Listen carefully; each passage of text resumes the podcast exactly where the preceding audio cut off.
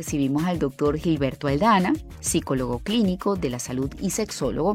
Con él vamos a hablar sobre cómo mantener el deseo sexual en la pareja. Buenas tardes, Gilberto. Gracias por estar con nosotros una vez más.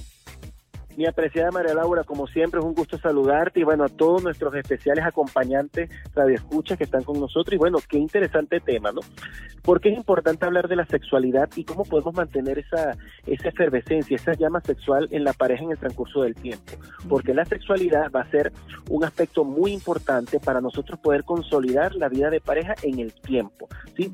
¿Cuál es el problema? Que cuando nosotros iniciamos una relación, bueno, esos cambios hormonales nos llevan a tener una frecuencia sexual muy alta alta, pero en la medida que va pasando el tiempo, esto va a ir disminuyendo. Pero ¿qué podemos hacer para mantener esa llama activa, para que siempre mantengamos ese deseo hacia nuestra pareja en el transcurso del tiempo? ¿sí? Eso es importante saber que eso va a tener algunos cambios. Posiblemente hay momentos en que vamos a tener esa llama un poquito apagada, un poquito más fuerte, pero ¿qué debemos hacer? la psicología nos daba la respuesta. En primer lugar, la inteligencia sexual. ¿Qué es la inteligencia sexual? Tenemos que saber acerca de aspectos anatómicos, por ejemplo, aparato sexual de nuestra pareja, si es una relación heterosexual, si es una relación homosexual, es un poquito más fácil porque, bueno, compartimos ciertas similitudes, ¿sí? Pero sí es importante saber anatomía. También es importante saber, en eso que vamos a llamar la inteligencia sexual, aspectos asociados al erotismo, al erotismo sexual, a cuáles son las cosas que pueden despertar el deseo sexual en las personas y sobre todo en mi pareja. Es decir, tenemos que instruirnos en aspectos sexuales para poder nosotros disfrutar plenamente la sexualidad. Eso era antes, que eso estaba muy oculto. Ahorita no, ahorita uno llega, googlea, busca algún tipo de información y podemos ir eh, acercándonos a esa comprensión sexual de nuestra pareja. También es muy importante, aparte de la inteligencia sexual, la comunicación y asertividad sexual. Eso es algo, María Laura, que a veces en consulta tengo que trabajarlo con mucha frecuencia. ¿Qué es eso de la asertividad y la comunicación sexual. Sentarnos con nuestra pareja y que esta persona nos comente qué, qué es lo que le gusta, cómo le gusta que sea la aborden o lo aborden, cuáles las formas que quiere de alguna manera iniciar o mantener un encuentro sexual, pero no solamente escuchar a tu pareja, sino tú también decirle eh, a tu pareja aquellas cosas que a ti te gustan. Y otro factor importantísimo para mantener esa, esa llama de la sexualidad en el tiempo tiene que ver con la creatividad sexual. Entonces hablamos primero de la inteligencia sexual, la comunicación y asertividad sexual y la creatividad sexual. Eso es necesario. A veces nosotros llegamos y nos acostumbramos casi que como un manual de procedimiento a hacerlo de una manera, a eh, iniciar la conducta sexual de una forma, pero dejamos a un lado la creatividad.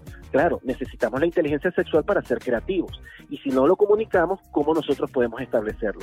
Son esos tres pilares para nosotros poder mantener una sexualidad en el transcurso del tiempo y que podamos mantener ese vínculo a través de la relación en el tiempo. Claro, y muchas veces precisamente creemos que eh, está mm, mal el hecho de consultar y para eso también están los especialistas entender que la salud sexual entra dentro de lo que es la calidad de vida en general del ser humano y que si no sabemos manejar una situación o este, tenemos eh, temor de hablar este tipo de temas con la pareja, debemos buscar ayuda y debemos tratar de tener herramientas de los especialistas para poder tener una vida sexual sana.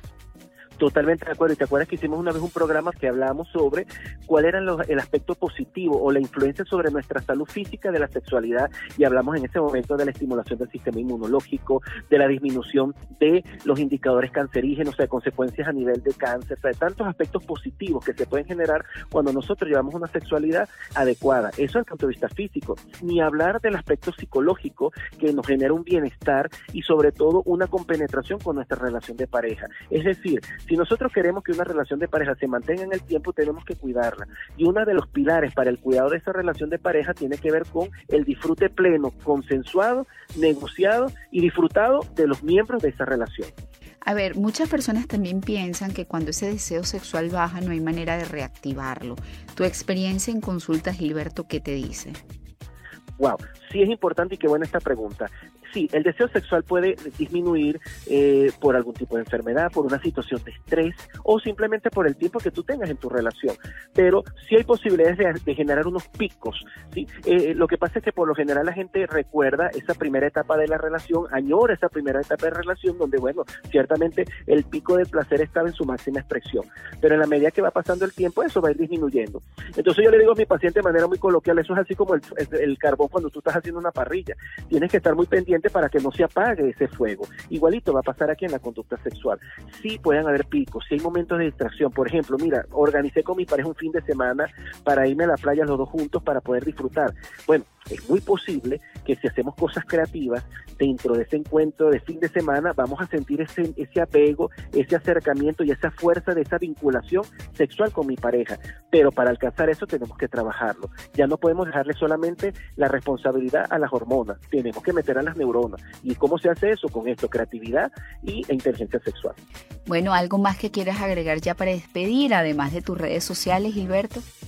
Bueno, muy importante, recordemos que la sexualidad es necesaria para mantener la cohesión en una relación de pareja, muy importante, así que tenemos que dedicarle esfuerzo, tiempo y bueno, y disfrute nuestra vida sexual. Y bueno, mis redes sociales me pueden conseguir como doctor Gilberto Aldana en Instagram y bueno, como siempre, María Laura, es un placer poder compartir contigo y con todos nuestros radioescuchas. Igualmente, Gilberto, estuvimos conversando en consulta con tu médico con el doctor Gilberto Aldana, psicólogo clínico de la salud y sexólogo. Con él conversamos de cómo mantener el deseo sexual en la pareja. Sus redes, como lo escucharon, arroba psico Gilberto Aldana.